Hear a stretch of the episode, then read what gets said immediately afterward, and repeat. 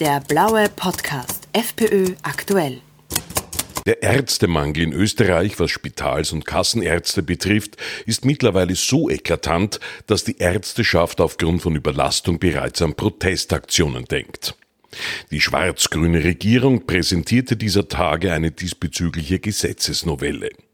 Für den freiheitlichen Gesundheitssprecher, Nationalratsabgeordneten Magister Gerhard Kanjak, der auch Vorsitzender des Parlamentarischen Gesundheitsausschusses ist, ist diese Novelle alles andere als ein großer Wurf. Das Problem ist, dass sich die Bundesregierung wie schon, wie schon seit Anbeginn ihrer Tätigkeit sehr stark äh, hier in Vorankündigungen und in Pressekonferenzen verirrt äh, und faktisch keine Gesetzesentwürfe bringt, die hier tatsächlich eine Verbesserung der Situation bewirken.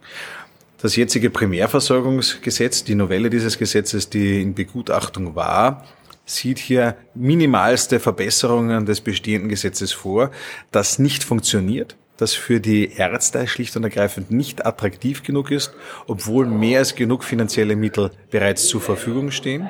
Woran hapert es da besonders? Das Grundproblem ist aber, dass dieses Gesetz vorsieht, dass sich mehrere Ärzte, bisher waren es drei, in Zukunft sollen es zwei sein, mit anderen Professionisten zusammenschließen und eigenverantwortlich dann ein Primärversorgungszentrum betreiben. Das wollen die Ärzte grosso modo nicht. Deshalb sind wir von den geplanten Ausbauplänen auch so weit entfernt. Ähm, und das wird durch die aktuelle Novelle auch nicht ausreichend behoben. Die freiheitlichen Ideen zur Behebung des erschreckenden Ärztemangels in Österreich als Teil eines auf dem Tisch liegenden Sechs-Punkte-Plans skizziert Kanjak folgendermaßen. Von unserer Seite gibt es da einen ganz klaren Gegenvorschlag. Äh, wir fordern ja schon seit langem den sogenannten Facharzt für Allgemeinmedizin, der sozusagen der Experte in der Primärversorgung für alle Generationen sein soll, der auch ein deutlich erweitertes äh, Tätigungsfeld im Vergleich zu einem normalen Allgemeinmediziner haben soll. Und aus unserer Sicht soll dieser neue Facharzt für Allgemeinmedizin auch alleine berechtigt sein, ein Primärversorgungszentrum zu leiten und alle anderen Ärzte und sonstigen Gesundheitsberufe dann anstellen können. Würde man diese Variante wählen und würde man da auch die äh, Honorarkataloge entsprechend attraktiv gestalten, dann könnte man die Primärversorgung tatsächlich relativ rasch flächendeckend in Österreich etablieren. Jedes Jahr kämpfen förmlich angehende Mediziner um einen Studienplatz an Österreichs Medizinfakultäten. Warum steigen dann trotzdem zu wenige Medizinabsolventen in den Beruf hierzulande ein? Wir haben begrenzte Studienplätze. Wir müssen äh, 25 Prozent dieser Studienplätze für andere EU-Bürger äh, zur Verfügung stellen. Ähm, das ist ein Problem, äh, vor allem auch deswegen, weil die Ausbildung nach dem Studium, also die Ausbildung dann tatsächlich für das Jus Praktikandi und die, den Facharztberuf in Nachbarstaaten wie der Schweiz und Deutschland offenbar für unsere Medizinabsolventen deutlich attraktiver ist, als in Österreich zu bleiben. Deshalb haben wir eine sehr hohe Abwanderung von Studienabsolventen in Österreich und es bleiben uns für unser öffentliches Gesundheitssystem in Österreich zu wenig Jungmediziner über, äh, die hier auch tatsächlich dann ihre Ausbildung absolvieren und in weiterer Folge dann das System aufrechterhalten. Wie aber kann man Österreich für junge Ärzte attraktiver machen, damit sie sich hier niederlassen? Es gibt es mehrere Vorschläge, das Ganze durch eine Zwangsverpflichtung. Jeder Medizinstudent muss äh, mehrere Jahre in Österreich arbeiten, äh, damit er das Studium von der öffentlichen Hand finanziert bekommt. Äh, ähm, oder andere Zwänge, Berufsverbote als Wahlarzt, solange man nicht eine gewisse Mindestzeit im öffentlichen System gearbeitet hat.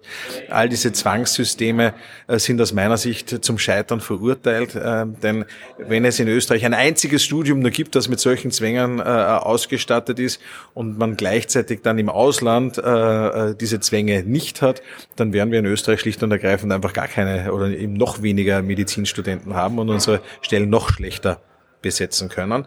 Äh, das, was wir brauchen, ist ein Positivanreizsystem, das auch schnell greift. Ähm, wir haben da schon 2017 ins Regierungsprogramm äh, Landarztstipendien hineingeschrieben und gefordert. Das heißt, eine Unterstützung für Medizinstudenten äh, während des Studiums oder im letzten Abschnitt ihres Studiums in attraktiver Größenordnung mit der gleichzeitigen Verpflichtung dann über mehrere Jahre äh, dem öffentlichen Gesundheitssystem als Arzt eben zur Verfügung zu stehen. Dieses Modell hat sich in, in Deutschland, in den neuen Bundesländern nach der Wiedervereinigung sehr bewährt äh, und es würde sich auch in Österreich relativ rasch umsetzen lassen. Was Stipendien für studierende Ärzte betrifft, konkurrenzieren sich in Österreich die Bundesländer untereinander. Für den freiheitlichen Gesundheitssprecher eine mehr als unbefriedigende Situation. Wir Freiheitliche fordern ja Stipendienmodelle, die bundesweit einheitlich geregelt sind, damit es eben nicht zu dieser Konkurrenz zwischen den verschiedenen öffentlichen Trägern kommt äh, und damit die Planbarkeit gegeben ist. Denn nur wenn diese Stipendien bundesweit einheitlich geplant in derselben Höhe sind, kann man ganz gezielt schauen, wie hoch müssen die Anreize sein, zum Beispiel für Studenten im dritten äh, Studienabschnitt, die relativ kurzfristig dann äh, in die, ins öffentliche Gesundheitssystem übertreten und dort ihre Arzt- oder Facharztausbildung äh, dann abschließen. Äh, wie viel Studenten möchte man sich langfristig sichern, in, in drei, vier Jahren äh, und entsprechend kann das Gesamtstipendienvolumen dann zentral gesteuert werden, um den zu erwarteten Bedarf an Jungärzten hier abzusichern und äh, diese Anzahl von Ärzten in Österreich auch zu verpflichten und zu binden, äh, die momentan einfach noch ins Ausland abwandern. Der blaue Podcast FPÖ aktuell.